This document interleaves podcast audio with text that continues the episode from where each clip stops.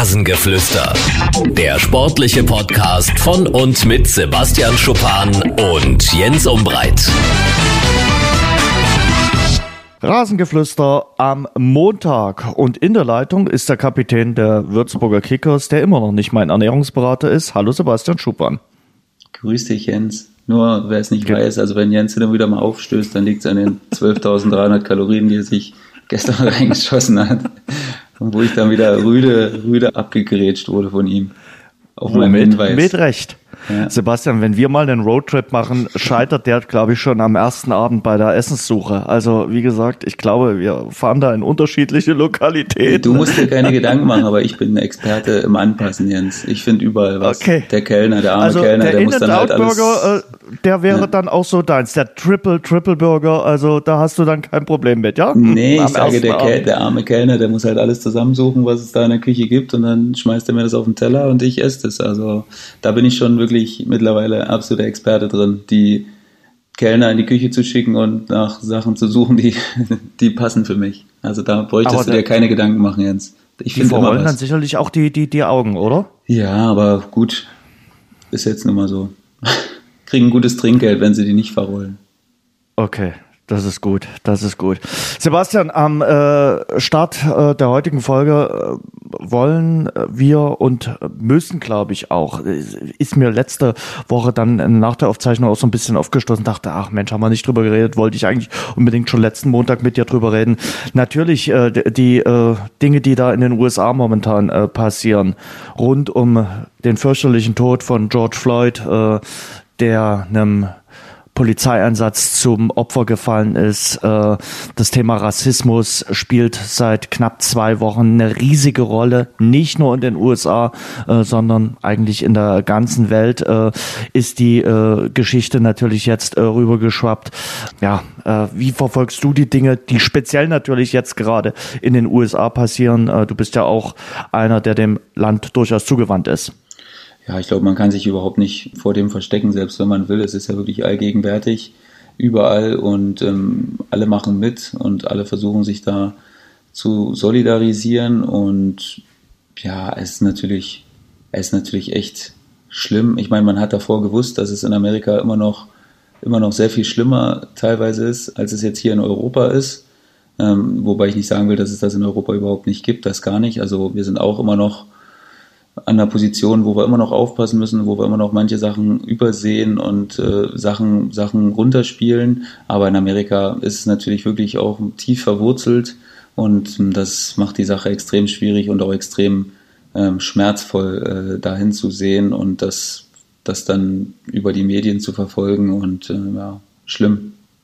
Hm gerade, äh, ja, bin ja nun schon häufig in den Staaten gewesen, auch in unterschiedlichsten Regionen, aber besonders spürbar ist es immer in den äh, Südstaaten, finde ich. Äh, dort reißt der Konflikt natürlich auch immer mal äh, wieder auf und äh, gerade, wie du gerade schon gesagt hast, die Geschichte, ähm, die, die macht das dort äh, spürbar und äh, was auch immer wieder erzählt wird, äh, das haben mir auch äh, dunkelhäutige Menschen erzählt, die wären eigentlich auch in der Erziehung von ihren Eltern schon immer drauf gedrillt, äh, sich ja bei bei Polizeikontrollen zurückzuhalten. Kein falsches Wort zu sagen. Also ich sag mal so, eine Polizeikontrolle äh, in den USA ist jetzt nicht das angenehmste, muss man einfach mal so sagen. Aber ich glaube, für einen Dunkelhäutigen ist es äh, wirklich äh, mit das Schlimmste, was es so gibt, weil ähm, ja, da kommt es wirklich drauf an, an, an welchen Polizisten man da gerade gerät und da muss man nichts verbrochen haben.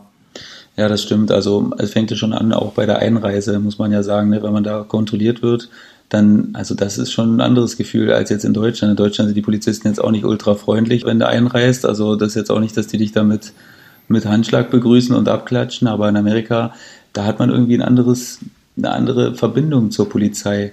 Die Polizei ist da sehr viel rigoroser und auch, ich glaube, ein bisschen respektierter, weil die eben, ich meine, die haben auch völlig andere Voraussetzungen. Ne? Da darf jeder eine Waffe tragen, wenn er möchte und das macht die Sache natürlich für die Polizisten allgemein auch ein bisschen gefährlicher natürlich als jetzt zum Beispiel in Deutschland und äh, deswegen kann man es, glaube ich, nicht so richtig vergleichen, aber es ist auf jeden Fall ähm, ja, eine Sache, wo man direkt merkt, wenn man in die Staaten einreist, dass mit den Polizisten jetzt nicht unbedingt so viel zu scherzen ist. Also das habe ich mir auch angewöhnt, ähm, selbst in aller Euphorie, wenn ich jetzt zum Beispiel mal mit den Jungs in Las Vegas war oder so und wir da einreisen. Also da versuche ich meine Euphorie für ein paar Minuten ein bisschen, ein bisschen hinten anzustellen, weil das ist, das ist schon eine spezielle Sache.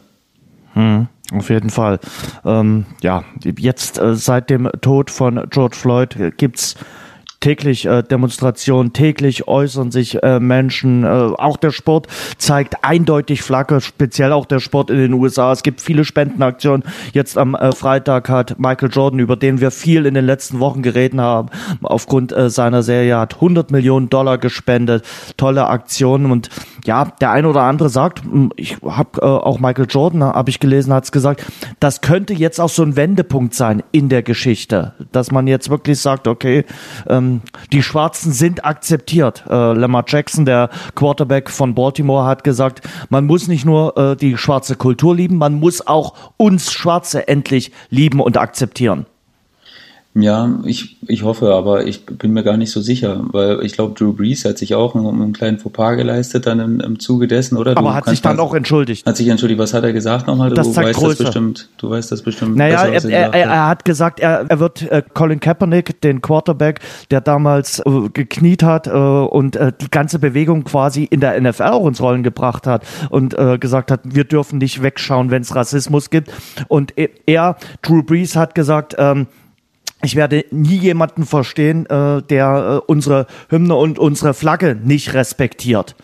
Und äh, da hat er natürlich dann von allen Kontra bekommen. Also LeBron James äh, vornweg. LeBron James ist momentan auch einer der größten Aktivisten bei der ganzen äh, Black Lives Matter äh, Bewegung. Und äh, Drew Brees, das muss man ihm hoch anrechnen oder das muss man ihm anrechnen, hat dann auch wirklich gesagt, sorry, ich habe es einfach nicht richtig verstanden und äh, hat dann wirklich Entschuldigung gesagt und äh, hat auch gesagt, ich hätte besser zuhören müssen äh, in den letzten Stunden, in den letzten Tagen und äh, glaubt mir, ich habe verstanden und hat ja dann auch äh, Donald Trump äh, kritisiert. Also von daher, der wiederum äh, Drew Brees äh, kritisiert hatte, weil er den Rückzieher und die Entschuldigung gemacht hatte. Also das ist schon eine Geschichte, die äh, momentan ordentlich hohe Wellen schlägt.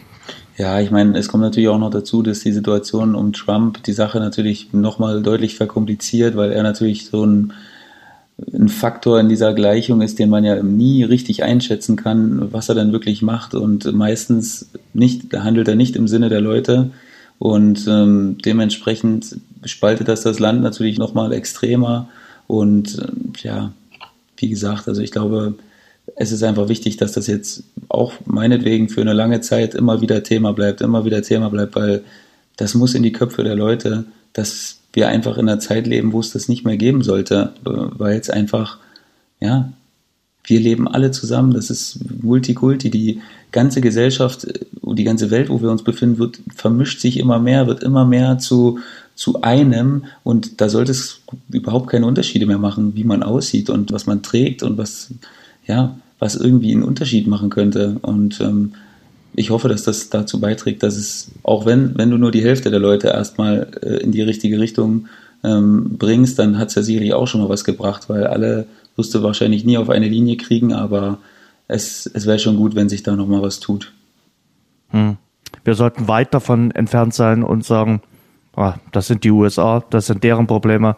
Ich glaube, diese Probleme gibt's auch bei uns in Europa, gibt's auch bei uns in äh, Deutschland. Rassismus ist leider ein Krebsgeschwür der Menschengeschichte und äh, wir sitzen da auch im äh, Glashaus und sollten definitiv äh, nicht mit Stein werfen und es reicht eben nicht nur fürs gute Gewissen, einfach mal ein schwarzes Bild bei Instagram zu posten. Da muss auch mehr äh, sein. Und das fängt auch an bei der Erziehung der eigenen Kinder. Also da finde ich, Jerome Boateng hat es richtig gesagt. Die Erziehung ist so wichtig, denn keiner wird als Rassist geboren. Und äh, ja, man muss auch äh, bei den kleinen Dingen schon aufpassen, äh, auch hier bei uns in Deutschland, äh, dass man wirklich immer versucht, äh, dem Rassismus keine Chance zu geben.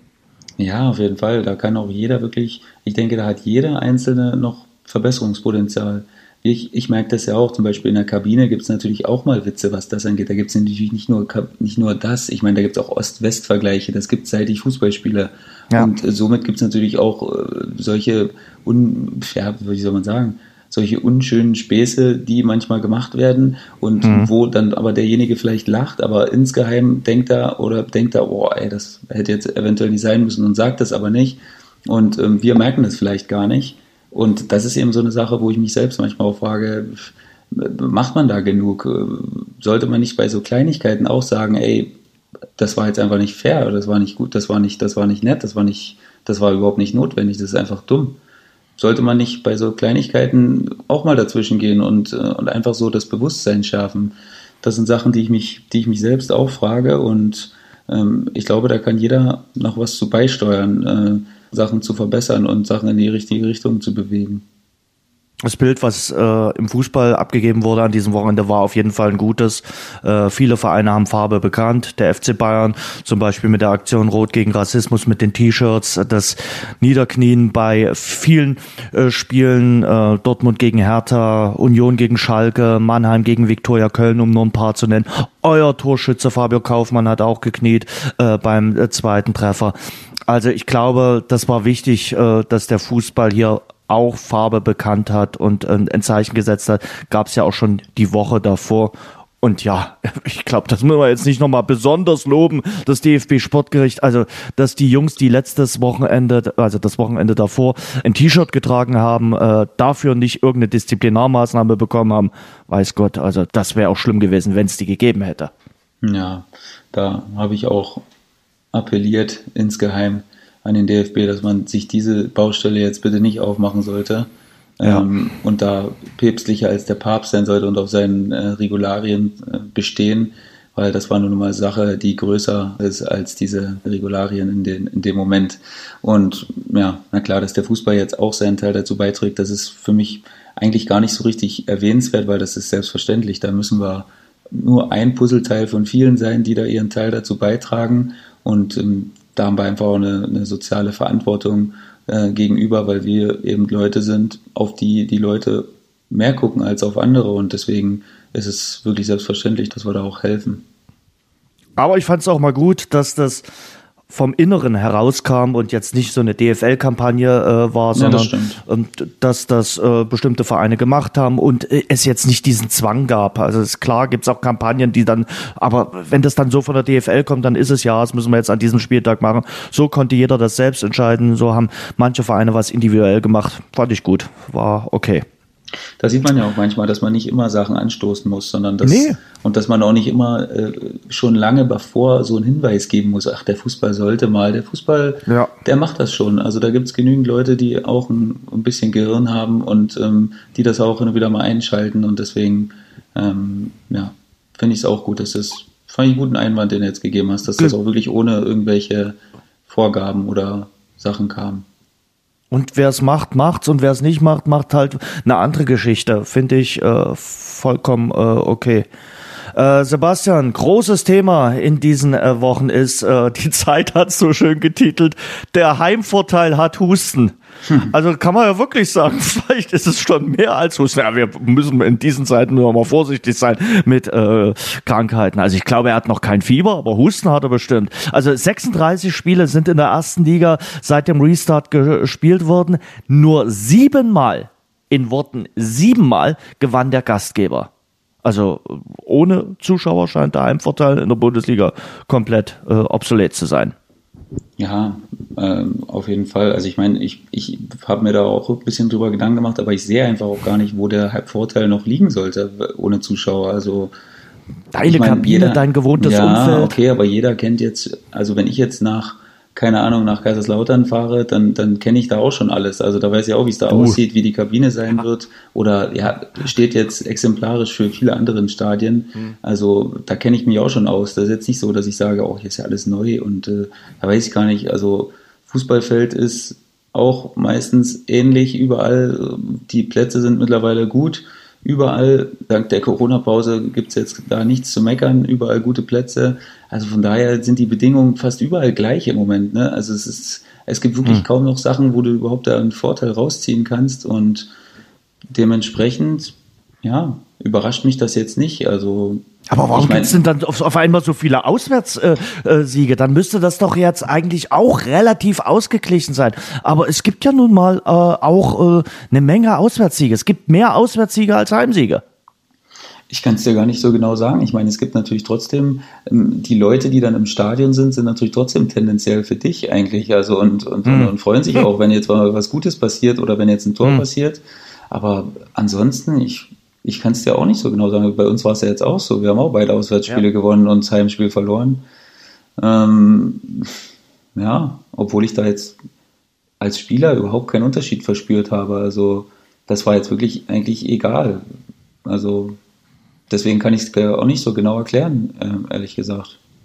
Auch dieses Wochenende wieder mehr Auswärtssiege als Heimsiege. Wir haben äh, zwei Heimsiege gehabt und äh, drei Auswärtssiege. Also von daher, der äh, Trend äh, ist weiter äh, beständig. Ähm, ja, äh, und da fiel mir äh, der Satz vom äh, äh, Sportpsychologen Oliver Stoll, den hat er im Interview äh, mit der Sächsischen Zeitung äh, gesagt, äh, ein, der fiel mir ein äh, über den Einfluss der Zuschauer. Und er hat gesagt, ich mache mich da jetzt wahrscheinlich unbeliebt, aber der Einfluss der Fans wird absolut überschätzt. Der ist für die Medien und die Sponsoren wichtig, aber nicht für die Spieler. Die sind da komplett im Tunnel. Hast wohl das Abo der Sächsischen Zeitung. Ich kann da immer nie was lesen, wenn ich, wenn, wenn, wenn die das machen. Kommt mir immer die Paywall, was ja auch okay ist. Also nicht, dass ich das kritisiere, aber ähm, leider konnte ich diese, diese Sachen nicht lesen. Deswegen hm. freue ich mich aber, dass du mir jetzt erzählst, was da drin stand. Ja, siehst du, ich gebe dir einen kleinen Auszug. ja. Sebastian, willst du mir was zu dem Zitat sagen? Oder äh, er hat auch gesagt, na ja, die Fußballspieler werden das sicherlich jetzt nicht so bestätigen, weil die müssen sagen, dass die Fans ganz besonders wichtig sind. Also für mich, ich muss ja hier nicht das sagen, was, was alle hören wollen. Also von daher kann ich da jetzt ganz entspannt ähm, rausplaudern. Also ich meine, es ist was die Aussage kann ich nicht so richtig nachvollziehen, weil es ja wirklich. Ich auch nicht. Ein, das hat ja wirklich einen Einfluss. Also jetzt mal, das wenn ich jetzt ich auch, nur auf ja. unser letztes Spiel ähm, zu kommen, äh, zu sprechen komme, dann macht 1860 in der zweiten Halbzeit dann den Ausgleich und mit vollem Stadion gibt es danach einen Push für die Jungs von einem anderen mhm. Stern. Und im Gegenteil, ja. wir haben danach das Ding komplett in die Hand genommen und ähm, hatten, und 60 hat nicht einmal mehr aufs Tor geschossen nach dem Tor. Und das hätte es in einem vollen Stadion niemals gegeben. Da hätte es einen Energiepush gegeben und wir wären wahrscheinlich noch weiter hinten reingedrängt worden. Und also das hat einfach einen Einfluss. Na klar kann der auch mal negativ sein, der Einfluss, wenn du, wenn du eine schlechte Phase hast oder eine langanhaltende Durststrecke irgendwie. Na klar, das kann dann auch mal für den Gegner sein, aber trotzdem ähm, kann ich die Aussage leider gar nicht stützen oder ich, mir fällt es auch Glücklicherweise kann also, ich sie nicht stützen. Nee, aus, aus so vielen äh, Geschichten, längere Historie, äh, ich, ich sag mal Pokalspiel Dynamo damals gegen Leverkusen. Ohne Fans wäre das Ding durch gewesen. Ich sag Pokalspiel Dresden. Richtig, ja. Dresden gegen Leipzig 0 zu 2 zurücklegen, da hättest du auch keinen keinen Vogel mehr vom Ast geholt. Äh, ich glaube, das wäre auch durch gewesen äh, ohne Fans. Äh, überlege einfach mal das Spiel Liverpool gegen Barcelona. Diese Aufholjagd an der Enfield Road. Ja. Also ohne Fans, nee, beim besten Willen. Also, ich meine, es gibt jetzt auch Spiele, wo jetzt Rückstände aufgeholt werden. Ne? Jetzt hier zum Beispiel Stuttgart, Hamburg jetzt. Oder Sicher. da gab es auch noch zwei, drei andere, wo es, wo es mal aufgeholt wurde. Aber klar, das hat eine ganz andere Dynamik mit Zuschauern, dann so ein Spiel. Ja. Da kommt ja auch ein ganz anderes, ein, ein ganz anderer Push rein. Und als Mannschaft, die was zu verlieren hat, äh, dir gehen ja auch ganz andere Gedanken durch den Kopf. So. So, glaube ich, bist du immer noch relativ ruhig. Du weißt, okay, wir haben jetzt einen Anschlusstreffer kassiert, ähm, wir müssen jetzt ein bisschen konzentrierter sein. Aber da ist ja nicht das Ganze drumherum, dass dich das ganze Stadion auspfeift, äh, dass du denkst, um Gottes Willen, was ist denn jetzt hier los? Also ich glaube schon, dass, dass ihr dann, dann, dann fährst du vom Tunnel nämlich raus. Also ich glaube nicht, dass du dann, und nicht nur du jetzt, sondern der, der, der Spieler, der auf dem Platz steht, dass der dann sagt, ja, ich bin jetzt hier ganz tief in meinem Tunnel. Und das glaube ich nicht. Ja. Aber was mir jetzt zum also Beispiel, kommt immer aufs Stadion an. Was mir zum Beispiel auffällt und was mir auch so, was mir auch gefällt, ehrlich gesagt, es gibt jetzt, mhm. was wir vielleicht erwartet haben, es gibt jetzt nicht so ganz wilde Sachen. Ne? Es gibt jetzt kein 5-0 nee. oder 6-0 oder dass Mannschaften sich jetzt komplett. Also das finde ich eigentlich echt recht interessant, muss ich sagen, weil selbst bei einer 3-0-Führung oder so gibt es dann immer noch Momente, wo dann äh, die Mannschaft halt, also das wäre auch mit Zuschauern anders, glaube ich, nachher dann, ich weiß gar nicht, also das überrascht mich ein bisschen. Da gibt es dann trotzdem eine Fokussiertheit und eine Konzentration, die weitergeht. Also ich habe jetzt noch keine Mannschaft gesehen, die sich da irgendwie komplett hängen lässt oder so. Also das ist so eine Sache, damit habe ich nicht so richtig gerechnet. Ich dachte, es gibt mhm. verrücktere Ergebnisse, ähm, alles in mhm. allem. Das einzige krasse Ergebnis war ja äh, eigentlich das 6-1 von äh, Dortmund in Paderborn. Das mhm. kam aber auch erst in den letzten äh, Minuten äh, dann ja, äh, zustande. Das also könnte da gut und gerne die, auch in einem normalen Spiel so gewesen sein. Richtig, richtig. Es ist nicht ganz so hitzig, finde ich. Also so Rudelbildung gibt's nicht, weil äh, auch ein bisschen äh, verboten von der DFL. Hm, aber auch so die, die, die Streitgespräche, dass alle auf den Schiedsrichter zustürmen, relativ wenig. Nicht ganz ausgeschlossen, aber relativ wenig. Ich finde jetzt mittlerweile ist es schon wieder ein bisschen mehr geworden. Am Anfang war ja, es ein bisschen, ja, ja. war es ein bisschen weniger. Da war, haben sich die Leute vielleicht auch so der Unwissenheit geschuldet, wie, wie es jetzt so ein Geisterspiel ist und alle ein bisschen vorsichtiger. Aber es wird schon wieder mehr, habe ich auch im Gefühl. Das merke ich auch an mir selbst. Also ich merke auch schon wieder mehr. Ja, auf jeden Fall. Also ja. das war jetzt schon klar. Ich meine, es ist alles, es läuft alles auf einer anderen Ebene ab. Ne? Du musst halt nicht so schreien. Das ist halt auch angenehmer, ja. glaube ich, für die Schiedsrichter in dem Moment. Okay. Ne? Also die, aber, du kannst, aber, aber, ja, du kannst äh, hingehen äh, und normal sprechen quasi, ohne dass jetzt ja. irgendwie wie so ein Verrückter da auf die zugerannt äh, äh, bist. Also das, aber es wird schon wieder mehr. Es wird auch wieder mehr, dass Leute sich hinschmeißen und das regt mir jetzt schon wieder auf, dass es auch wieder mehr ja, wird. Ja, da können wir ja, können wir ja äh, gleich drüber reden. Also Kölner hat auch ordentlich äh, Vollgas gegeben, der Trainer von 1860 München. Also hatte auch schon den Eindruck, dass der im, im, im Dauermodus war und im, im Dauersprechmodus hatte dann noch sein Headset auf. Also der hat schon ordentlich Betrieb gemacht. Ja, der hat auch eine markante, der hat auch eine markante Stimme, denn, und auch ja. sein Dialekt ist auch sehr speziell. Also den kannst du nicht, den kannst du nicht überhören, den, den Michael mhm. Kölner. Mhm. Weil du es gesagt hast, ähm, die Szene, äh, die du vielleicht gemeint hast, Benjamin Hübner von Hoffenheim gegen Kahn Eiern.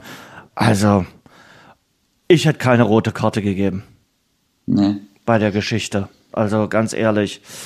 Ähm, und ich weiß nicht, ob Kahn Eiern jetzt ein schlechtes Gewissen hat, aber ein bisschen ein schlechtes Gewissen müsste haben. Finde ich auch. Also ich äh, bin wirklich, das sage ich auch den Schiedsrichtern immer wieder, ich bin kein Freund davon. Aber das Problem ist immer noch, das wird halt nicht belohnt, ne, wenn du ehrlich bist. Das wird ganz oft nicht belohnt, weil du machst dann halt keine Sache draus, aber das macht, manchmal ist es trotzdem eine Tätigkeit. Aber wird eben vom Schiedsrichter nicht so wahrgenommen, weil du eben als Spieler ja auch das nicht, ich habe da gar keinen Bock drauf. Erstens würde das ganz komisch aussehen, wenn ich mich da hinschmeißen würde, so als ob mich, also der musste mich schon richtig treffen, damit ich, hinf damit ich hinfalle nach so einem Ding, ne? Mhm. Also, und wie das einige dann machen, okay, dann einige sagen, das ist clever, ja, ist es vielleicht dann auch im Endeffekt das anzunehmen, wenn einer schon so doof ist, das zu machen. Ähm, aber für mich, ich kann mich damit nicht identifizieren und für mich ist es auch keine, keine Möglichkeit. Also ich schmeiß mich da nicht hin und aber wie gesagt, es ist schon mir oft passiert, dass deswegen der Spieler eben weiterspielen durfte und da nicht bestraft wurde, aber gut, dann ähm, ich hoffe immer, dass es auf anderen Wegen bestraft wird. Hm, auf jeden Fall. Dann sprechen wir mal über die Rekorde, die es äh, am letzten Spieltag in der Bundesliga gegeben hat. Florian mhm. Wirz, jüngster Torschütze, mit 17 Jahren und 34 Tagen hat er Nuri Sahin abgelöst. Äh, sein Trainer Peter Bosch sagt, er ist ein guter Spieler, ein intelligenter Spieler, großartiges äh, Talent. Klar, das war jetzt dann nur der zweite Treffer bei der 2 zu 4 Niederlage. Das Ding war geritzt, aber für ihn sicherlich trotzdem ein besonderer Moment für Florian Wirz. Mhm. Ja, als so junger Kerl und dann das erste Tor gegen Manuel Neuer. Also ich glaube, das äh, Foto, wie der Ball einschlägt, das würde sich einrahmen, Trikot wird daneben gehangen. Also das vergisst man jetzt nicht so schnell. Das ist schon was anderes, als wenn du jetzt, äh, ohne äh, respektlos zu sein, jetzt gegen äh, Paderborn oder gegen Freiburg oder gegen deinen ersten Treffer machst. Das ist schon, das ist schon eine coole Sache. Also habe ich mich gefreut, ähm, als ich es gesehen habe, muss ich ehrlich sein. Wie, Fand ich cool. Wie war das bei dir bei deinem ersten Tor im Männerbereich? Mein erstes Tor im Männerbereich, muss ich ehrlich sagen, war mit Dynamo, glaube ich sogar. Also richtig Echt? im Profibereich. Naja, ähm, nee, ja, mit Cottbus, mit der Cottbus der zweiten Mannschaft, das war ja dann ja. damals auch die dritte Liga, ja. da habe ich schon, ja. aber das habe ich jetzt nicht so richtig gezählt, weil wir da echt so eine junge Mannschaft waren. Also mein erstes richtiges Tor war dann bei Dynamo gegen Erfurt zu Hause, okay. wo wir dann verloren haben, 3-1. Ich habe 1-0 gemacht, bin gefühlt durchs ganze Stadion gesprintet und er war schon cool. Also ich meine, das war so mein richtiges und damals mit Cottbus 2, vor wie viele Zuschauer haben wir da gespielt? Keine Ahnung. Auswärts haben wir mal mehr Zuschauer äh, gehabt, wenn man mhm. in Magdeburg oder so gespielt hast, aber zu Hause war da jetzt nicht viel. Dementsprechend war es jetzt auch nicht so, also es war jetzt nicht so anders, wie als wenn ich in der A-Jugend äh, ein Tor gemacht habe.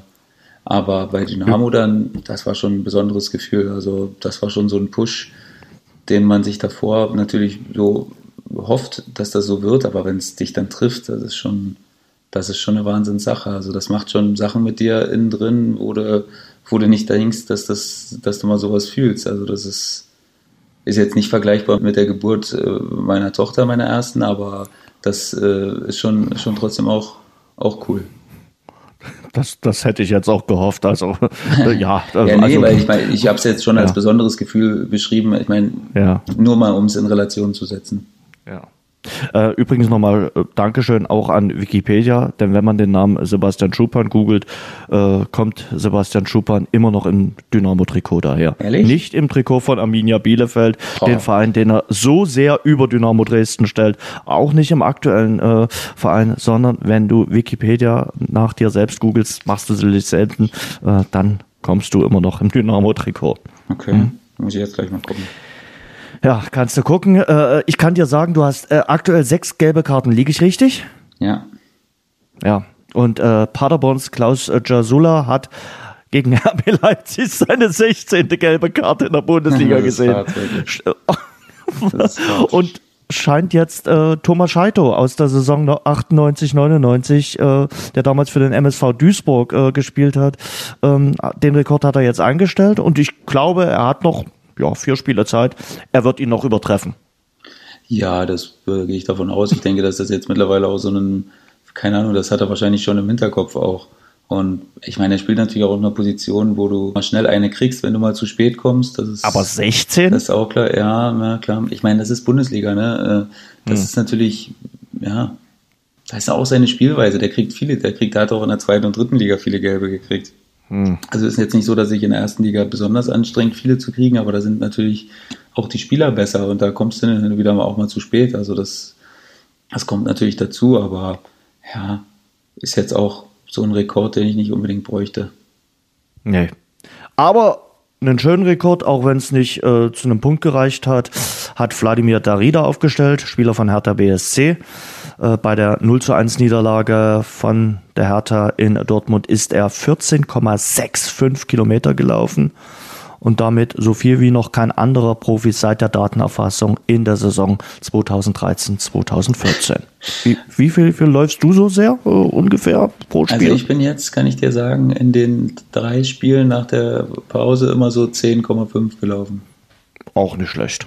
Als Innenverteidiger, glaube ich, wäre ich da relativ ja. weit oben dabei. Aber 14,65 äh, ist schon ordentlich, oder? Also wir haben das, ich, wir haben äh, mit unseren Jungs äh, auch so eine Gruppe und ich habe das auch reingestellt. Und da hat äh, Chris Nöte mir nur geantwortet, der ist bestimmt auch viel falsch gelaufen, sonst kann man nicht so viel, sonst kann man nicht so viel. Fand ich echt eine coole Antwort. Ähm, und da ist bestimmt auch ein bisschen Wahrheit mit drin, weil ähm, ich weiß nicht, was, wie das überhaupt geht. Also 14 Kilometer. Ich meine, als Außenverteidiger damals habe ich auch mal 12 geschafft, glaube ich, oder 11,8 ja. oder 11,9, aber 14, Alter, das ist schon, das ist schon extrem. Also, ich meine, ich glaube, er und Kimmich, die haben sich sowieso immer abgewechselt bei, beim mhm. Rekordejagen, was die Laufstrecke angeht, aber das sind schon, ich meine, das schafft schon mal als Kimmich Sechser. jetzt hoffentlich nicht sagen, dass der, dass der falsch läuft. Also der nee, macht ja momentan vieles stimmt. richtig. Das stimmt. So. Aber äh, ja, das schaffst du nur als Sechser auf jeden Fall. Also ja, da ja. hast du halt so viele äh, Bereiche, wo du aus, wo du auch ausbrechen kannst, mal nach außen. Aber andere Spieler schaffen es einfach nicht, da, positionsbedingt auch. Also es geht nur auf der Sechs, der Rekord. Hm. Ein Wort noch zu Timo Werner. Chelsea London. 60 Millionen äh, Euro Ausstiegsklausel. Es verdichtet sich ja jetzt alles. Dann verdient er äh, in den nächsten Jahren 50 Millionen Euro. Kein schlechter Deal. Ist das die richtige Hausadresse, Chelsea London? Wäre jetzt nicht unter meinen Top 5 gewesen, wenn du, mir jetzt, wenn du mich jetzt gefragt hättest, rat mal oder sag mal fünf Vereine, mhm. wo er hingeht. Da wäre Chelsea jetzt, glaube ich, nicht unbedingt dabei gewesen, aber ich meine. Ich glaube, du also, verdienst an der Stamford Bridge immer noch gutes Geld. Ja, aber da, wir haben ja, da reden wir jetzt ja schon oft drüber. Geht es da wirklich noch ums Geld? Also, auch, Möglicherweise na klar, doch. ja, Auch. klar, auch, aber weiß ich nicht. Ich sehe nicht so richtig Sinn, ehrlich gesagt, weil ich meine, klar, man kann es, ich, man kann, ich weiß, man kann Chelsea und äh, da werden mir jetzt sonst gleich wieder die Leute aufs Dach springen. Man kann es nicht vergleichen, aber ich finde schon, weil Chelsea ist auch eine sehr junge Truppe mittlerweile.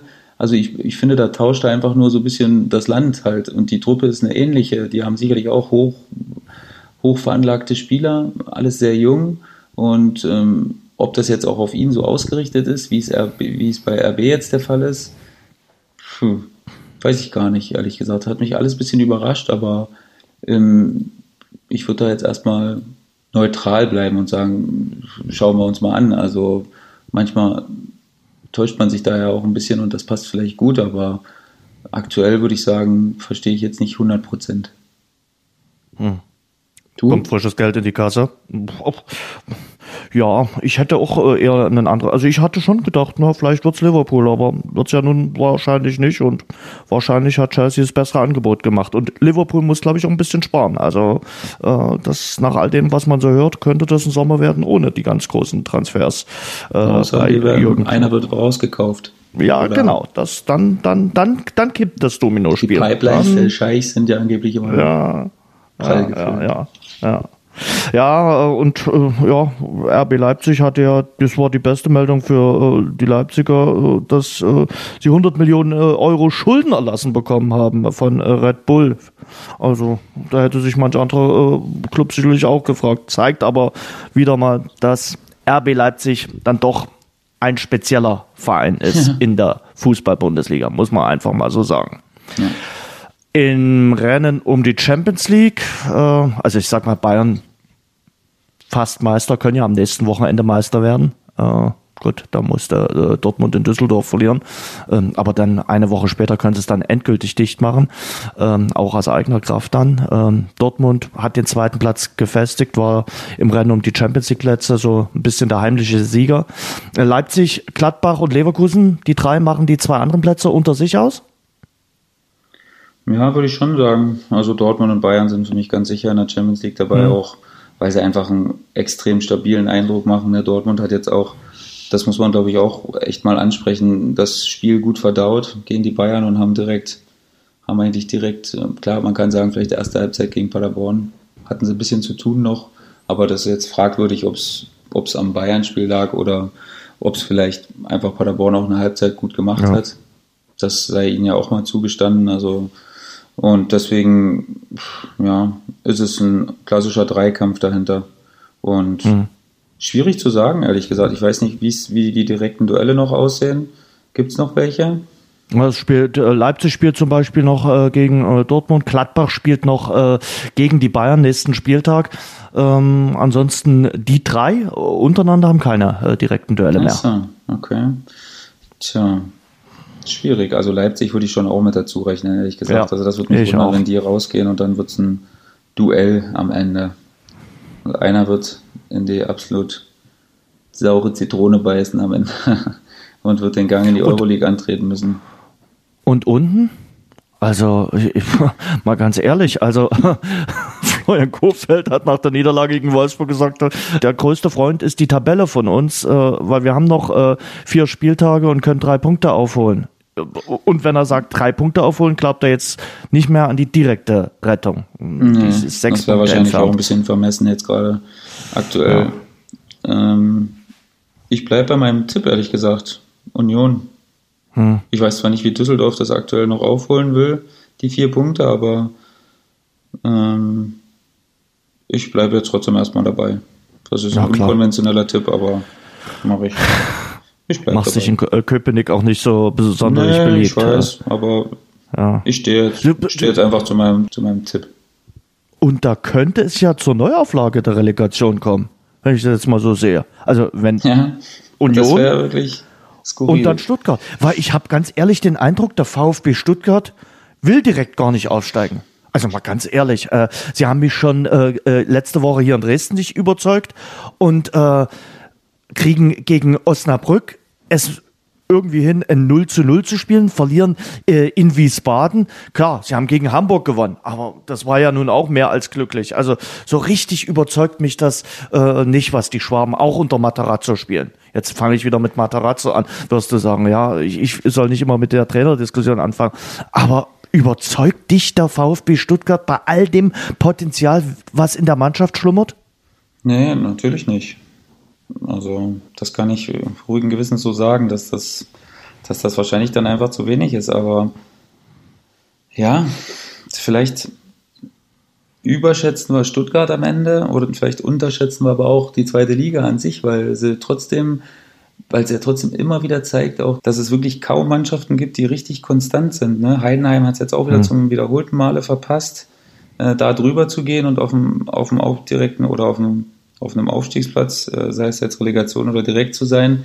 Und ja, die Mannschaften dahinter sowieso sind raus. Und deswegen mhm weiß ich nicht, es ist wahrscheinlich ein Mix aus beiden. Vielleicht ist Stuttgart wirklich nicht so gut, wie wir denken und die anderen sind aber auch nicht so blind, äh, dass man immer denken müsste, Stuttgart muss jedes Spiel unbedingt gewinnen. Also dafür ist die zweite Liga auch mittlerweile trotzdem zu gut geworden wahrscheinlich und hat aufgeschlossen zu den vermeintlichen Top-Teams, die dann laut der Leute aufsteigen müssen. Der Hamburger SV hat jetzt heute Abend die Chance gegen Holstein Kiel wieder den zweiten Platz einzunehmen. Aber Hamburg ist ja, ist ja nun auch eine Mannschaft, wo man jetzt alles andere als ganz locker fünf Euro draufsetzen sollte und sagen, das ist eine gemähte Wiesen. Ja, auch extrem schwierig. Da wäre ich jetzt auch alles andere als sicher, dass Hamburg das Ding gewinnt. Also Kiel ist für mich auch eine Mannschaft, die jeden Gegner schlagen kann an einem guten Tag. Also die sind, hm. ja, sehr schwierig einzuschätzen und auch immer unbequem. Also ich habe nie gern gegen Kiel gespielt, muss ich ehrlich sagen. Das war immer so eine Mannschaft, wo ich, wo ich immer dachte, boah, muss nicht unbedingt sein. Also hm. schwierig, wenn ich mich jetzt wiederhole. Und unten äh, gab es ja das Abstiegsendspiel, was äh, Dynamo Dresden äh, gewonnen hat mit 3 zu 2 beim Wien Wiesbaden. So das Fünkchen Hoffnung äh, ist wieder aufgekeimt bei äh, Dynamo das war ja ein Must-Win-Spiel für Dynamo. Jetzt sind es äh, drei Punkte bis zum Relegationsplatz. Eingedenk der Situation, dass man auch noch zwei Spiele im Rückstand hat, also noch zwei Nachholer. Aber natürlich muss man auch sagen, ja, Dynamo Dresden braucht auch noch ein bisschen, um reinzukommen. Das hat man auch am Samstag äh, beim Spiel in Wiesbaden gesehen. Die Mannschaft speziell nach dem 1 zu 1 Ausgleich wurde da durchgeschüttelt und äh, hatte auch Glück, dass sie nur das 1 zu 2 kassiert hatte. Also äh, nur zwei Gegentore da kassiert hatte in der ersten Halbzeit. Wiesbaden hatte viele Chancen, dann macht Dynamo den Ausgleich und dann quasi der Lucky Punch kurz vor Schluss durch Makinok ja, ganz, ganz, ganz wichtiger äh, Sieg für Dynamo. Äh, so ein bisschen ist die Hoffnung zurück. Ja, zu Recht. Ich meine, im Endeffekt, ich habe es auch gesehen, natürlich nur in den Highlights, weil wir quasi hm. parallel gespielt haben. ja, jetzt gefragt, wer ist das gemacht? Okay. ja, ähm, ja, sah natürlich extrem wackelig aus äh, in den ja. Highlights. Also es war extrem wackelig. Es war wirklich ähm, ja viele viele Unsicherheiten, aber im Endeffekt, Mann, wir sprechen jetzt nochmal drüber und danach interessiert ja. schon keinen mehr. Also drei Punkte hast du im Sack und ähm, wenn Wiesbaden dir das anbietet und den nicht durchs Tor durchgeht, dann kann Dynamo ja da nichts dafür. Und ja, ich habe es angesprochen, für mich wirklich Makinok echt ein entscheidender Spieler, weil ja. siehst du am Ende mit seiner Körperlichkeit, also wenn da jetzt ein, ein schmalerer Spieler gestanden hätte, weil, sei es, weiß ich nicht, Jeremejew oder so, also da macht das schon gut, ne? Der hält den da mit dem Arm schön weg, ist ja, ein Koloss, ja. da kommt dann, da kommt nicht mehr ran der Abwehrspieler und dann legt er den ganz entspannt unten durch. Hat er schon, hat er schon gut gemacht und für mich immer noch der Spieler, wo ich sage, ey, über den muss viel gehen, weil der einfach eine unfassbare physische Präsenz hat und ähm, ja, der muss noch viel mehr gefüttert werden, weil du hast ja die, du hast ja die Spieler auch übrigens unfassbares Tor von, von Patrick Schmidt, also hm. Wer jetzt, wer sich dem Kopfball verschrieben hat, der muss sagen, dass das Schwierigkeitsendstufe war. Ja. Also erstmal den Hals. Kannst du mal erläutern, so warum? Also ich bin ja jetzt nicht der, der, der Kopfballexperte, ich habe selten Kopfballtore gemacht, äh, äh, aber auch Ulf Kirsten hat das getwittert. Sensationelles Kopfballtor. Warum das so herausragend war? Na, weil es eben also die Kopfstellung, wie er es gemacht hat, war es, war es eben so extrem schwierig, den Ball. Man muss sich ja vorstellen, das sieht ja natürlich immer leicht aus, wenn du den Ball nur so mhm. leicht drüber rutschen lässt und der geht dann ins lange Eck. Ähm, aber da den richtigen, das ist, Also das ist ein ganz schmaler Grad zwischen du verlängerst den übers Fangnetz oben drüber oder du äh, köpfst ihn nach vorne wieder zurück. Und also da ist sehr, sehr viel Gefühl gefragt und auch also technisch höchst anspruchsvoll, wirklich, wie er es gemacht hat, weil er eben den Kopf auch noch so verbiegen musste und auch noch dazu im Duell war, also nicht ganz alleine, sondern da war ja auch noch ein Gegenspieler dabei und dementsprechend, also für mich eigentlich so, was die Schwierigkeit angeht, auch Kategorie Tor des Monats, also wirklich extrem gut. Und das meinte ich, ähm, du hast auch die Spieler, Löwe schlägt super Flanken von links, wenn er, wenn er den Ball gut trifft. Und da musst du eben den Langen auch vorne und Schmidt eben auch, der sehr kopfballstark ist. Das kann auch ein Mittel sein. Also ich meine, Flanken sind jetzt mittlerweile, sagen wir mal, wieder ein bisschen mehr verpönt, weil es eben die Wahrscheinlichkeit trotzdem relativ gering ist, dass du ein Tor machst. Aber wenn du eben so einen Funkturm äh, vorne drin hast, dann ist es nochmal eine andere Sache, weil der hat eben Anziehungskraft, ne? der bindet immer zwei Verteidiger, weil du dann dir dann als Verteidigung immer denkst, okay, am besten nehmen wir den ins Sandwich, einer davor, einer dahinter, dann ist die mhm. Wahrscheinlichkeit nicht so groß, aber du schaffst es eben auch nicht immer. Ne? Je nachdem, nach Spielsituationen bist du dann auch manchmal am 1 gegen 1 und wenn der Ball kommt, gegen so einen Hühn, schwierig. Also. Und ja. Der hilft dir eben auch hinten. Also in der Verteidigung ja, kann der mal was rausköpfen. Also Wenn der am ersten Pfosten vorne steht, da musst du erstmal drüber, äh, da musst du erstmal drüber treffen über den. Ja. Guter, guter Spieler, gute Verpflichtung im äh, Winter, Simon Markinok. Und Dynamo hat einen neuen Edelfan. Äh, weiß gar nicht, ob du das mitbekommen hast. Kevin Großkreuz hat sich als äh, kleiner Dynamo-Fan äh, geoutet, hatte am äh, Samstag vor dem Spiel äh, geschrieben in den sozialen Netzwerken, Gas geben Männer, ihr gehört nicht in die dritte Liga. Ja. Danke, Kevin. Können wir ein Ausrufezeichen setzen dahinter mit der Aussage. Ja, das ja, stimmt schon. Dann, ich meine, äh, noch zwei Spiele das Europacup-Lied von Dynamo zitiert. Also von daher oh, muss er ja nicht machen. Aber ich glaube, ja, Kevin Großkreuz hat so ein Herz für Traditionsvereine und äh, man kann über ihn sagen, was man will, aber er trägt das Herz auch auf der Zunge. Ja. Und für mich ist es jetzt wirklich, also also das ist echt machbar, ne? Drei Punkte und ja, die der zwei Spiele sind natürlich, ist natürlich ja, heftig. So und und und klar, Fürth sagen jetzt viele, musst du eigentlich schlagen. Hamburg wird dann richtig schwierig und und dann kommt ja die die die Horrorwoche. Also ja. Hamburg, Bielefeld, Kiel, Sandhausen und dann eben Osnabrück. Aber du hast Alle drei auch, Tage. Du hast eben aber auch, was ich ja immer sage und was ich auch immer predige, am Ende der Saison holen die Mannschaften unten immer Punkte. Weil mhm. es geht nachher gegen die, wo es nichts, um nichts mehr geht. Und das ist ja dann Kiel, okay. Die haben 38, mhm. die haben wahrscheinlich nichts mehr mit unten zu tun. Sandhausen hat auch nichts mehr mit, mhm. unten, mit irgendwas zu tun. Halt, die musst du eben, also, wenn wir immer so die Spiele gespielt haben, dann sage ich immer, wir den, also das ist ein Fußballspruch, ne? Den hauen wir die Knochen spitz. Also den, der musst du so reingehen, da musst du so eine Aggressivität mhm. ausstrahlen, dass die sagen, ey, äh, warte mal, ich gucke mal kurz aufs Datum, in zwei Wochen ist Urlaub. Also da will ich alles, aber nicht, nicht noch mit einem Gipsbein irgendwo hängen oder mhm. also so ein bisschen überspitzt äh, darge, dargestellt. Ne? Also da musst du so eine Intensität reinbringen. Ist natürlich die Frage, ob es überhaupt möglich ist in der kurzen Zeit in, mit ja. den Spielen. Also ich meine, wir sind jetzt gerade in der ersten Woche und ähm, ich kann schon sagen, am Dreitagesrhythmus zu spielen ist auf jeden Fall eine Herausforderung. Das ist sicher. Und ähm, aber nichtsdestotrotz, der Glaube kann Berge versetzen. Du kannst, du musst es von der positiven Seite sehen. Du darfst nicht dir immer wieder sagen, hey, das wird schwer, das wird schwer, dann wird es auch schwer. Das ist klar, du musst versuchen, das Positive dir da rauszuziehen und zu sagen, hey, wir als Mannschaft alle, da sind halt alle gefragt, da muss rotiert werden, dann kannst du, da kann die anderen ran und dann, also es geht auf jeden Fall irgendwie und ich glaube, es ist möglich, auch wenn es natürlich trotzdem immer noch sehr schwer ist. Klar, man, der, man merkt sofort, die Euphorie ist sofort wieder da hm. und du bist nicht weit davon entfernt, dass du gleich wieder einen Dämpfer kriegst. Das ist auch, ist auch möglich, klar. Aber was hast du denn anderes noch als die Euphorie und der Glaube? Das, das, das muss dich ja. nähren, dieser Glaube daran, das auch zu schaffen. Ja, und Fürth ist jetzt momentan nicht äh, das Team der Stunde. Die haben nach der Corona-Pause auch noch nichts äh, groß gerissen. Äh, zwei von zwölf möglichen Punkten. Also das ist jetzt äh, auch nicht äh, unschlagbar, äh, die Spielvereinigung Kräuter Fürth.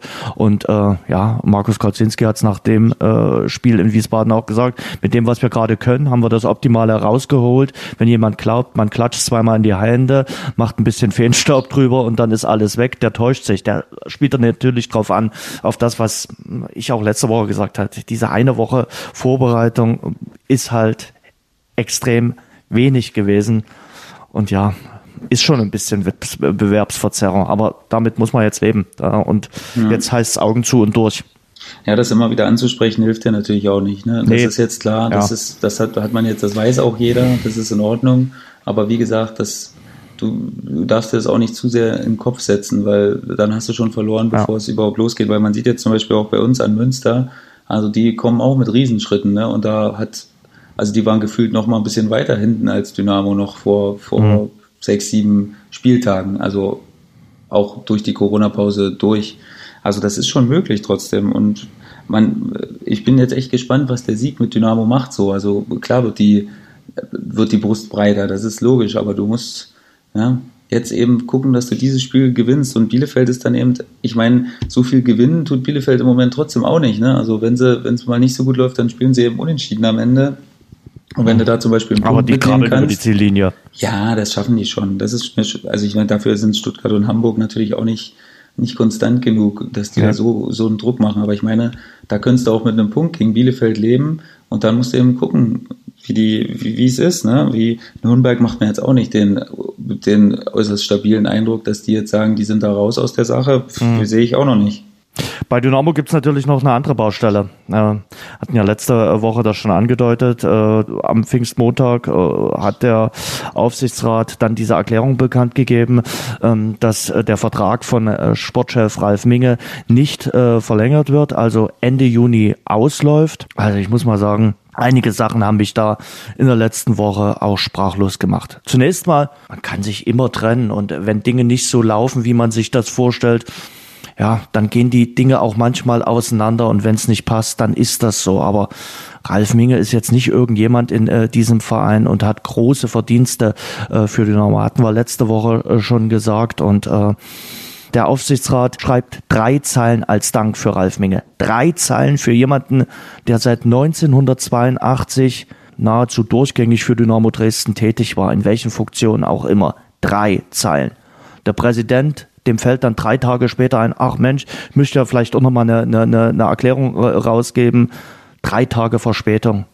Äh, von den mutlosen Luftpumpen des Aufsichtsrates, ich nehme mal zwei, drei Personen außen vor, schafft es nicht einer, sich öffentlich hinzustellen und zu sagen, warum man sich von Ralf Minge trennt. Da gibt es kein Statement, kein gar nichts. Also da muss man sich ja auch mal öffentlich bekennen und sagen, wir trennen uns von Ralf Minge aus den und den Gründen. Es gibt sicherlich Gründe, warum man äh, die, die Personalie jetzt in diesem Sommer äh, kritisch äh, sehen kann. Klar, Dynamo ist aktuell letzter und die Einkaufspolitik hat nicht immer so gefruchtet.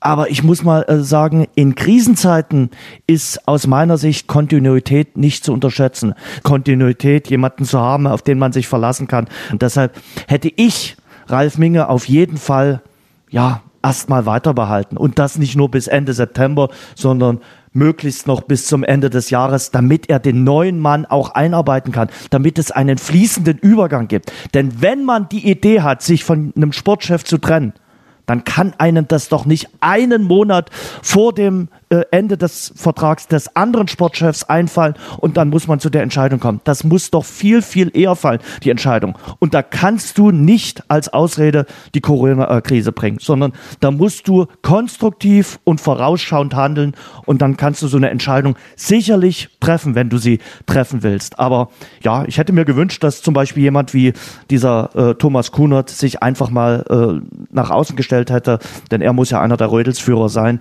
und gesagt hätte, äh, warum man mit äh, Ralf Minge nicht weitermacht. War jetzt ganz schön lang, ähm, aber das musste ich mir einfach jetzt mal von der Seele reden, weil, wie gesagt, Ralf Minge ist nicht nur Sportchef bei Dynamo Dresden, er ist Identifikationsfigur, er ist für viele Menschen der Chef gewesen und ähm, er hat immer wieder verschiedenste Gruppen in diesem Verein zusammengeführt. Und das wird schwer für den Nachfolger. Wenn Ralf Becker kommt, guter Mann, hat vor allem in Kiel gute Arbeit geleistet, aber äh, als Sportchef äh, mag er gut sein. Äh, ob er diese ganzen anderen Positionen wahrnehmen kann, da bin ich mal gespannt. Ja, Jens, erstmal ist ja unser Podcast. Also wir können ja, du kannst ja auch einen 20-Minuten-Monolog halten. Das äh, ist, äh, ist dir gegönnt. Also es ist ja auch, ist ja auch ein sehr wichtiges Thema, wie ich finde. Weil, ja, du hast es richtig gesagt, Ralf Minge ist erstmal nicht irgendwer und die Situation des Vereins in Kombination mit der, mit der Personalie ist eben sehr, sehr schwierig im Moment. Und ich finde auch der Zeitpunkt ist einfach katastrophal gewählt worden. Also entweder man hätte das schon früher gemacht, man hätte das schon im Februar, März gesagt, hey, ähm, wir werden hier einen Wechsel äh, tätigen in nächster Zeit. Dann hätte man nämlich dieses Einarbeitsthema, äh, diese ganze, dieses Unsägliche mit bis September darfst du noch dabei bleiben, Ralf, und dann darfst du den neuen noch einarbeiten und dann darfst du das Büro verlassen. Also dann hätte man dieses unsägliche Thema auch nicht gehabt.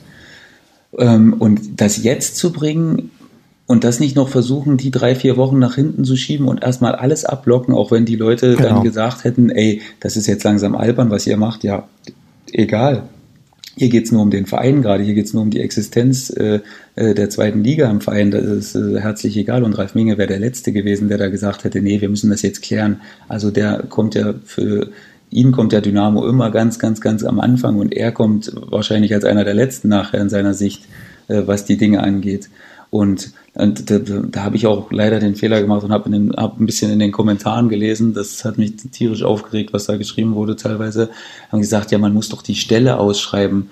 Also Bitte. Ja, genau. Also Leute, Am Freitag haben sie die Stelle ausgeschrieben. Bei, Leute. bei, bei, äh, klar ist es von der Satzung her wichtig, dass man die ausschreibt. Aber das muss man ja dann nicht noch bei den sozialen Netzwerken, bei Facebook und Co. Äh, kommentieren und sagen, wir haben die Stelle ausgeschrieben. Ich glaube, jeder weiß doch, dass die Gespräche schon längst geführt werden. Wie ja, naiv Dingen, hält man denn die Menschen? Ja, na, und vor allen Dingen, was denken denn die Leute, dass der Fußball, dass im Fußball, also das ist ein Dorf, der Fußball an sich. Ja. Das, weiß, das wissen die Leute schon lange und auch die potenziellen neuen Kandidaten, die es dafür gibt, die wissen das auch schon lange. Die wissen das schon seit einem halben Jahr, dass da was passieren könnte. Natürlich nicht immer 100 Prozent, aber die gucken sich natürlich an, wie die Vertragsstrukturen sind und wie so die Prognosen sind. Also, dass da jetzt jemand sagt, die Stelle muss ausgeschrieben werden. Also, sowas gibt's im Fußball gar nicht mehr. Dass, dass, da, dass da jetzt jemand sagt, also hier, wir suchen jetzt für nächstes Jahr den Geschäftsführer Sport, jetzt dürfen die Bewerbungen eingehen. Also bitte, das gibt's nicht im Fußball. Das ist einfach nicht Usus. Und wer sowas sagt, das ist nicht so, wie es gehandhabt wird. Das wird unter der Hand schon lange davor, da bringen sich die richtigen Leute schon ewig davor in Stellung und dann wird das zwischen wenigen Kandidaten entschieden. Aber bestimmt nicht wird da eine Bewerbungsmappe durchgelesen und äh, geguckt, ja, hier, den laden wir mal ein und den laden wir ein. Also das ist ganz viel, ja, natürlich Beziehungen ausnutzen, Beziehung, in, in, Stellung genau. bringen und zur richtigen Zeit am richtigen Ort sein nachher. Und du hast es richtig gesagt, es ist natürlich äh, bei Dynamo Dresden ganz wichtig, nicht nur das sportliche Handwerk zu können, das ist natürlich die erste Qualität, aber es müssen eben ganz, ganz viele äh, Bereiche noch beachtet werden. Du musst die Fans mit dem Verein, äh, du musst das, du musst die integrieren, du musst die zusammenbringen, wie du es gesagt hast. Du musst eben verschiedene Lager in, in die richtige Richtung lenken. Also sehr schwieriges Terrain und ähm, du sagst es selbst, große Fußstapfen, die vor allen Dingen in dieser Beziehung Ralf Minge hinterlässt, ne? in dem Zusammenbringen der Leute und äh, so dieses Moderieren, weil es verliert ja keiner ein schlechtes Wort über Ralf Minge. Der, keiner der Spieler, auch keiner der Trainer. Äh, also Ralf Minge ist immer ehrlich. Ich meine, ich musste damals auch gehen, wo Ralf Minge äh, das sagen hat, aber er hat es mir eben gesagt. Also das, das ist, sind keine schönen Gespräche, aber er hat es eben gesagt und das akzeptiert man und das, das ist auch was, was man respektiert nachher. Und deswegen ist Ralf Minge auch im ganz Fußball Deutschland ein sehr geschätzter, ein sehr geschätzter Mensch einfach, weil er eben diese Empathie hat und diese menschliche Komponente. Und na klar, der macht auch nicht alles richtig, wie auch jeder andere Sportdirektor, der ja. hin und wieder mal Fehler macht. Und manche werden eben mehr bestraft und bei Dynamo, klar, hast du es richtig gesagt, es gibt natürlich ähm, Sachen, wo man sagen kann, das hätte besser laufen können oder das hätte man besser machen können. Aber im Nachhinein ist das natürlich immer ein bisschen leicht zu sagen. Ähm, das hätte man also, besser machen sollen und das auch. Ja, auf jeden Fall. Also wie gesagt, äh, ist eine absolute Autorität immer gewesen, wird auch von den Mitarbeitern absolut geschätzt, was du gesagt hast, von Spielern, ob die noch äh, jetzt da sind oder äh, nicht mehr da sind. Und ja, mit Blick auf den neuen, der muss ja, das wir wissen ja noch gar nicht, über welche Liga wir reden.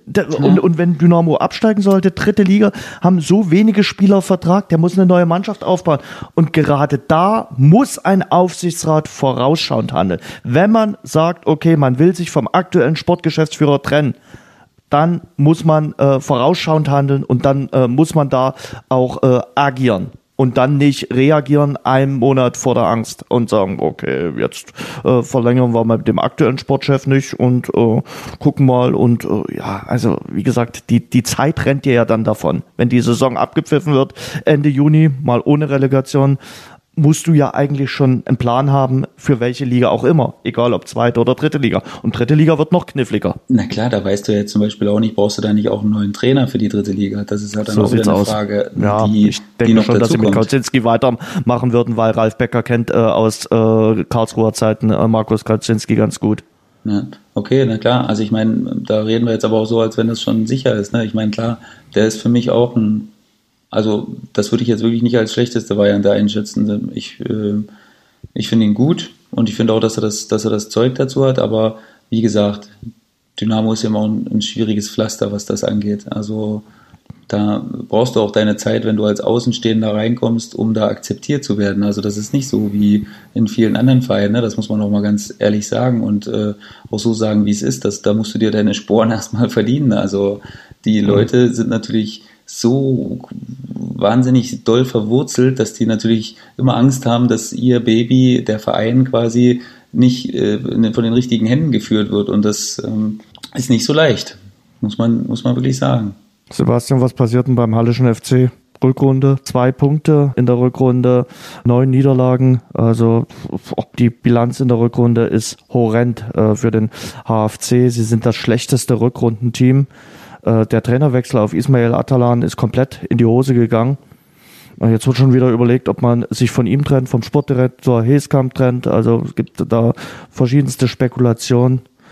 Also um den Hallischen FC in Liga 3 muss man sich größte Sorgen machen. Da kannst du ein Ausrufezeichen hintersetzen, klar. Schwierig. Also wir haben schon so oft drüber gesprochen, das ist ein Strudel, ähm, aus dem es im Moment, ey, da gibt es keinen Ausweg im Moment. Das ist echt schwierig und die Mannschaft hat sich auch so extrem verändert im, im Vergleich zu der Mannschaft, die sie noch in der Hinrunde war. Nicht nur personell, sondern auch so vom, gegen Halle hat nie jemand gern gespielt, weil Halle so eine extrem unangenehme Mannschaft war, die sehr diszipliniert war, die vor allen Dingen defensiv echt immer eine Bank waren. Und äh, das ist bei Weitem nicht mehr der Fall. Also das ist jetzt, die sind gefühlt von allem davon abge, abgekommen, äh, was sie stark gemacht hat. Und ähm, vieles hängt für mich dann auch mit dem Weggang von Thorsten Ziegner zusammen, weil er dafür stand, für diese, für diese eklige Spielweise. Und ähm, ja, aber nicht, er hatte natürlich auch nur noch wenig Argumente. Na klar, also, na, natürlich, Jens, ohne Zweifel. Also ohne Zweifel, aber wir haben es schon oft gesagt, ne? Stichwort Unterhaching. Also die ja. haben es letztes Jahr auch, da wusste man auch nicht mehr, was ist das für eine Mannschaft. Die haben, waren in der Hinrunde noch die, die torgefährlichste Mannschaft mit den meisten Toren ja. und in der Rückrunde mit Abstand die wenigsten Tore geschossen. Also ja. sowas gibt's mal. Du kommst dann, du kommst nicht raus aus der Sache, du kommst aus dieser, aus diesen Sachen nicht raus. Du bist, fällst immer wieder in die alten Muster zurück und, und du verlernst das Fußballspielen gefühlt. Hm. Und Aber ja, jetzt ist eben Punkte das Problem. In der Rückrunde ist ja, jetzt ist eben das Problem, dass du die Mannschaft hast, die auf Thorsten Ziegners Spielweise aufge ausgerichtet mhm. war und Ismail Atalan will jetzt was ganz anderes spielen. Also das, der will völlig weg von dieser ekligen Art, Dreierkette zu spielen und dann alles anzulaufen und immer wieder mit dieser Körperlichkeit, mit diesen großen Spielern auch, Sohm, äh, Niedfeld, Beuth, mit diesen starken Spielern. Das ist jetzt alles nicht mehr der Fall.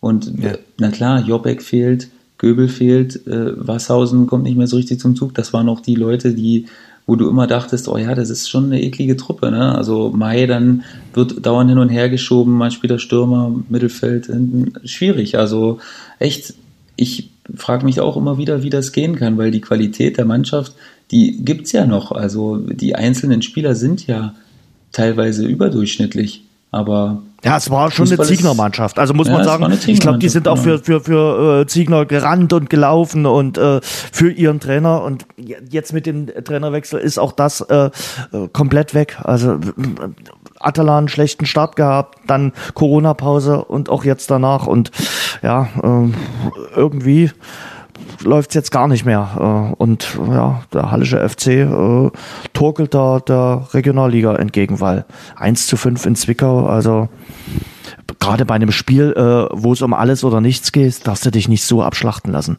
Ja, war natürlich auch ein extremer Nachteil, dass Mai in so einem Spiel dann nicht spielen konnte, ja, äh, aufgrund sicher. der Sperre, aber ja, ich meine, ja, ist nun mal so. Es gibt Spiele, wo dir die besten Spieler gesperrt fehlen, ist leider so. Ähm, aber war jetzt natürlich denkbar ungünstig zu diesem Zeitpunkt in so einem Spiel, wo Körperlichkeit gegen Zwickau ja immer extrem, extrem gefragt ist. Du hast schon gesagt, ihr habt gewonnen. Äh, 2-1 bei 1860 München. Ihr seid übrigens das zweitbeste äh, Rückrundenteam äh, in der dritten Liga. Hut ab. Und äh, ja, erste Niederlage für 1860 äh, München nach zuletzt 16 Spielen ohne Niederlage. Respekt. Ähm, das erste Gegentor oder euer erstes Tor, hm, hat man da Mitleid eigentlich mit dem Torhüter von 1860 oder sagt man, oh, ist so? Nee, ehrlich gesagt nicht so richtig. Also es war natürlich denkbar ungünstig, weil 60 ja. gut angefangen hatte und wir echt unter Druck standen die ersten Minuten, ohne dass sie jetzt riesige Chancen hatten, aber wir hatten einfach Probleme, die, die Lücken zu schließen und mit unserer Fünferkette, die wir, die wir da gespielt haben, hatten wir noch ein bisschen Abstimmungsprobleme und dementsprechend hat uns das natürlich extrem gut getan, das Tor, egal wie es dann gefallen ist. Also mir war das wirklich also ich habe da keinen Gedanken dran verschwendet an der Arme oder so. Das ist halt, da ist der Fußball einfach zu gnadenlos, äh, sich darüber mhm. dann Gedanken zu machen, weil der Gegner würde es auch ausnutzen. Also der schießt ja auch nicht dann am leeren Tor vorbei, wenn du mal irgendwie einen Fehlpass spielst oder so. Also das ist, ja, ist halt hart, aber da kommt er auch wieder raus und äh, ja, 60 extrem gute Mannschaft, muss ich ehrlich sagen. Also das war das erwartet schwere Spiel, aber nach anfänglichen Schwierigkeiten haben wir es dann defensiv echt ziemlich gut gemacht und haben sie, glaube ich, vor größere Probleme gestellt als manche andere Mannschaft und das war, war uns echt wichtig und extrem wichtiger Sieg. Also klar, wenn man die anderen Ergebnisse sieht, dann war es wichtig, dran zu bleiben. Mit einer Niederlage wäre es natürlich schwierig gewesen und ähm, dementsprechend richtig happy. Äh, sehr kaputt gewesen nach dem, nach dem Spiel, weil es echt laufintensiv war, aber zum Glück haben wir jetzt vier Tage wieder bis zum äh, Jena-Spiel und ähm, dementsprechend sind wir da auch wieder bei 100 Prozent. Der Zusatztag, der vierte Tag macht da schon ein bisschen was aus. Äh, weil wir über Torhüter gesprochen haben, äh, wie geht's eurem äh, Torhüter? Der musste ja am letzten Dienstag gegen Magdeburg verletzt raus. Ja, Vinny hat äh, so eine, äh, ich glaube, so einen angebrochenen Kiefer. Und mhm. ähm, ja, ist natürlich ein bisschen doof für einen Torhüter. Und ähm, ja, müssen wir jetzt mal gucken, wie lange wir äh, ohne ihn auskommen müssen. Aber ja, jetzt exemplarisch für diesen Spielplan. Da wird wirklich das, dieses, dieses ekelhafte Sprichwort, jeder wird gebraucht und jeder wird wichtig sein, was die Leute, die nicht spielen, natürlich nicht mehr hören können. Ähm, das wird jetzt wirklich allgegenwärtig sein und Eric ähm, hat super gemacht äh, als, äh, als sein Vertreter und ähm, ja, deswegen vertrauen wir ihm da jetzt auch voll und ganz und das ist wirklich gut gelaufen, dieser Übergang jetzt. Ein Wort, weil wir über die Mannschaft sonst sehr selten reden. Ja. Äh, müssen wir aber trotzdem mal sagen, über die äh, U23 des FC Bayern. Die sind nämlich aktuell bestes Rückrundenteam. Klar, die können ja aufsteigen. Aber das ist schon stark, was die aktuell äh, da in der dritten Liga auf den grünen Rasen zaubern. Ja, also ich bin unfassbar stolz, wenn ich sage, wir haben vier Punkte gegen die geholt, weil das ist wirklich, mhm. also die sind schon extrem talentiert und ähm, also Sebastian Hönes macht das auch echt grandios, muss man wirklich sagen. Ne? Also ja. anfäng, anfänglich waren sie ja auch schon gut, aber da haben sie eben nur nicht so die Tore gemacht und wie schnell sie sich jetzt angepasst haben und wie eiskalt sie dann auch mittlerweile sind. Klar, wahrscheinlich sind sie auch die Mannschaft, die sich die meisten Chancen herausspielt.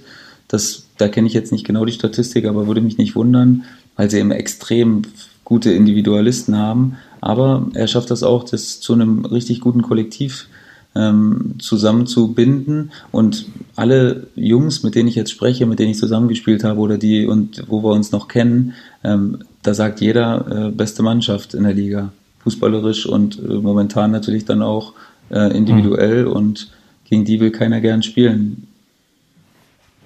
Ja, bei euch geht's jetzt erstmal weiter äh, mit dem äh, Spiel gegen den Tabellenletzten am Mittwoch und dann Kontrastprogramm am Wochenende gegen den Tabellenersten.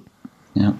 Ja, wir haben jetzt dann eigentlich analog zu Dynamo auch eine Höllenwoche vor uns, dem, nach dem mhm. Jena-Spiel.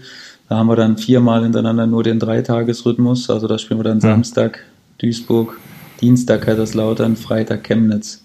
Also haben wir dann auch in vier Spiele in acht, neun Tagen. Ähm, und das wird, wird auch eine Herausforderung. Also da bin ich auch gespannt, wie wir da durchkommen. Aber ähm, sowas macht, macht einen im Zweifelsfall stärker und deswegen versucht man das positiv zu sehen und zu gucken, dass wir da natürlich so viele Punkte wie möglich holen und angefangen jetzt am Mittwoch. Wird mhm. aber schwierig, weil äh, das wusste ich, dass es kommt. Ist, naja, aber es ist ja so, denn du siehst es doch. Am Ende holen die Mannschaften von unten immer mehr Punkte als, als davor. Einerseits natürlich jetzt auch Groß Asbach und äh, Jena, weil sie überhaupt nichts mehr zu verlieren haben. Also die können jetzt quasi befreit aufspielen, weil, ja, was soll, also, was soll jetzt noch passieren? Und andererseits, weil der Druck natürlich für die anderen Mannschaften auch so groß wird, dass dann eben, dass sie dann auch öfter mal gewinnen. Also das sind, das sind wirklich, ich meine, Jena hat auch in Duisburg nicht verloren, ne? Also und gestern gegen Kaiserslautern, also das war. Red nicht davon. Ich, ich hatte auf Duisburg gewettet und es hat mir eine schöne Kombi-Wette zerstört. Ja, siehst du? Da du sollst niemals in der dritten Liga wetten. Ja, ja siehst du, sage ich auch. Und gestern gegen Lautern, also das hätte Jena durchaus verdient gehabt, da noch den Ausgleich zu machen in der zweiten Halbzeit. Ich habe das Spiel gesehen, weil wir ja bekanntlich jetzt gegeneinander spielen. Und deswegen, also wir tun gut daran, das nicht zu unterschätzen und äh, Jena sehr, sehr ernst zu nehmen und ihnen den Respekt zu zollen, den sie verdient haben. Die Nachspielzeit. Schauen wir noch schnell in die USA. Ja. NBA soll fortgesetzt werden. 22 mhm. Mannschaften ab 31. Juli auf dem Disney World Gelände in Orlando soll gespielt werden. Natürlich ohne Zuschauer. Bis spätestens 12. Oktober soll der neue Champion äh, ermittelt werden. Äh, ja, hast du sicherlich mitbekommen. Äh, freust du dich, dass es auch im US-Sport so langsam wieder losgeht, wenn auch da ohne Zuschauer erstmal? Also da bin ich wirklich gespannt und vielleicht weiß ich gar nicht, ob, ob ich da jetzt den Fußball äh, zu überhöhe, aber beim Basketball kann ich es mir überhaupt noch nicht vorstellen, ehrlich gesagt. Ich weiß nicht warum, ich kann es gar nicht sagen. BBL spielt ja jetzt auch schon ohne Zuschauer. Ja, weil die, weil das vielleicht so einen Show-Charakter hat noch in Amerika noch viel hm. mehr als hier in, als hier bei uns. Das sind ja Abläufe, die manchmal undenkbar sind in Deutschland, ne? Das, wie das da vor Spielen manchmal läuft. Da ist das, das ganze Show-Business natürlich noch mal größer. Und da bin ich jetzt echt gespannt, wie das, wie das so wird. Und äh, erstmal bin ich relativ äh, neutral, was das angeht und will mir das natürlich, werde mir das anschauen, auf jeden Fall. Aber ja, auch dass das so lang geht nachher noch bis 12. Oktober noch, ey, hm. was dann mit der neuen Saison, schwierig. Also da Irgendwie bin ich gespannt, 1. Dezember habe ich gesehen, äh, soll die neue Saison dann äh, losgehen.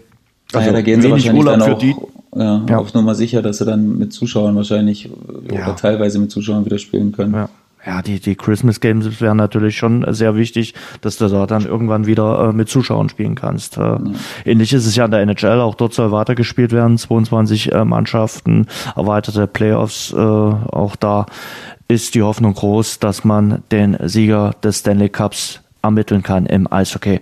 Und dann hat Conor McGregor, der Käfigkämpfer, zum dritten Mal seine Karriere beendet. Dieses Mal endgültig? Ich weiß es nicht. Der hat doch einen Vertrag über so und so wie Kämpfe unterschrieben. Ja. Ist ihm das egal? Jetzt hat er gesagt, es ist Schluss. Ende. Ende, Allende. Okay. Ja, der ist ja auch nur noch am Whisky trinken. Ich habe ihn ja bei, äh, bei Instagram abonniert, hat ja da sein, seine eigene Whisky-Marke äh, mittlerweile äh, rausgebracht und zu jedem Mittagessen gibt's ein schönes Gläschen. Also das, das ist Sebastian Schuppern auch mal, nicht Ernährungsberater. Das musst du dir mal gönnen, bei dir.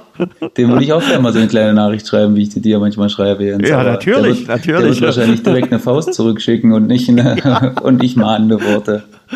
Ja, siehst du, siehst du, da kannst du froh sein, dass du noch mich hast äh, und ich dir wenigstens noch antworte, wenn auch ja immer das eine Emoji, was die Augen verdreht. Aber mehr hast du dann noch nicht verdient. Aber ja, wie gesagt, Conor McGregor zum dritten Mal seine Karriere beendet und mal sehen. Er war schon ein Typ in dieser Sportart, muss man einfach mal so sagen. Ja, ja, zuletzt lief so.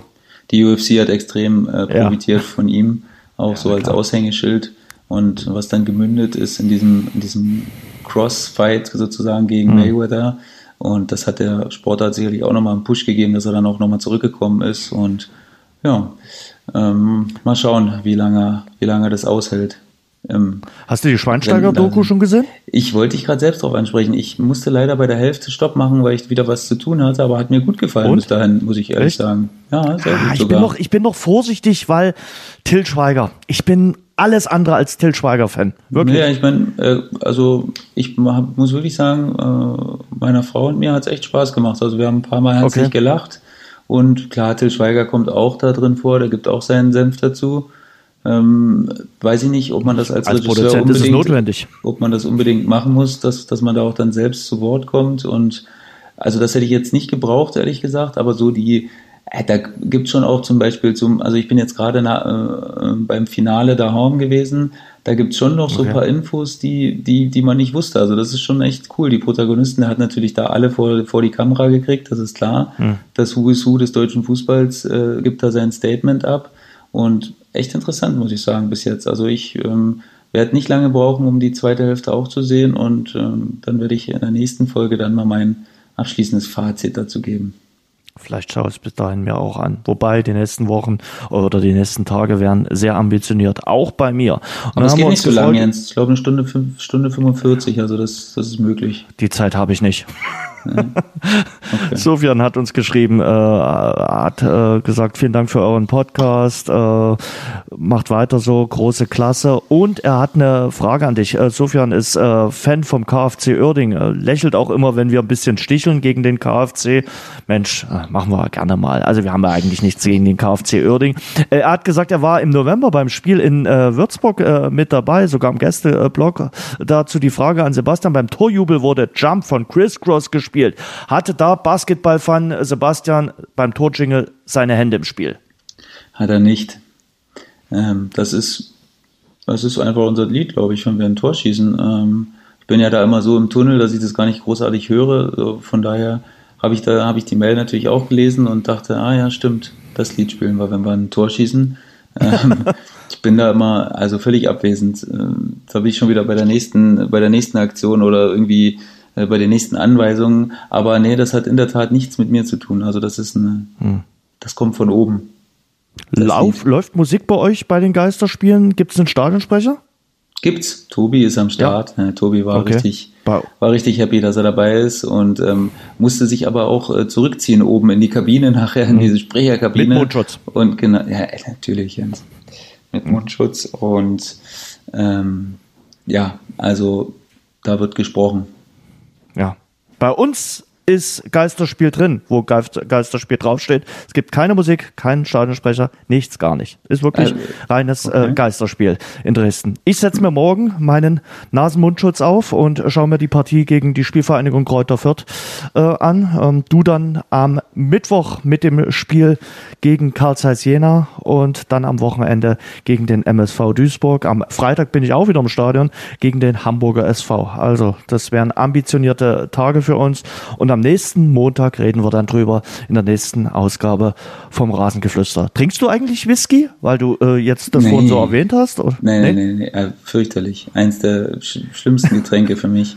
Also vielleicht Echt? sagen da jetzt auch Leute, oh. da, dass ich gar keine Ahnung habe und dass ich ein äh, Whisky on the Rocks mal unbedingt äh, probieren muss, aber also, nee, wirklich, da kriegst du mich nicht, eigentlich, weiß nicht, was passieren müsste, dass, dass ich sage, ja, heute trinke ich mal einen Whisky. Nee. Okay. Du?